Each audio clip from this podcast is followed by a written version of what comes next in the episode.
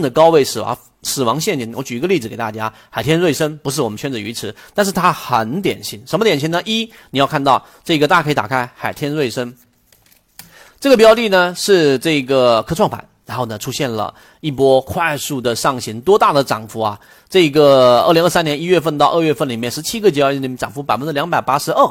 很很大吧？那这个涨幅之后回踩，我不知道大家买没买过这种标的。那你会发现，这种回踩，第一，你如果去看换手率，它的这个缩量啊，相比于前面的放量，连缩一半都不到，不算是极致缩量。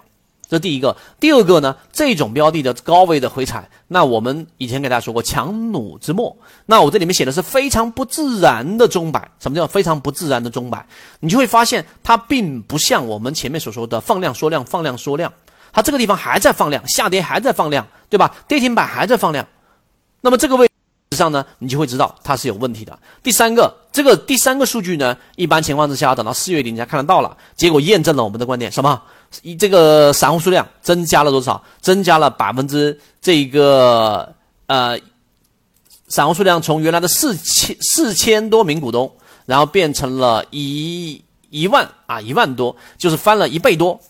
散户增加了百分之一百七十五，大家明白这个意思了吗？你这个意思就是有追涨的散户，有追涨涨到高位的时候回踩之后大幅增仓的散户，总之这些散户啊很难翻身，就跟以前买中石油一样。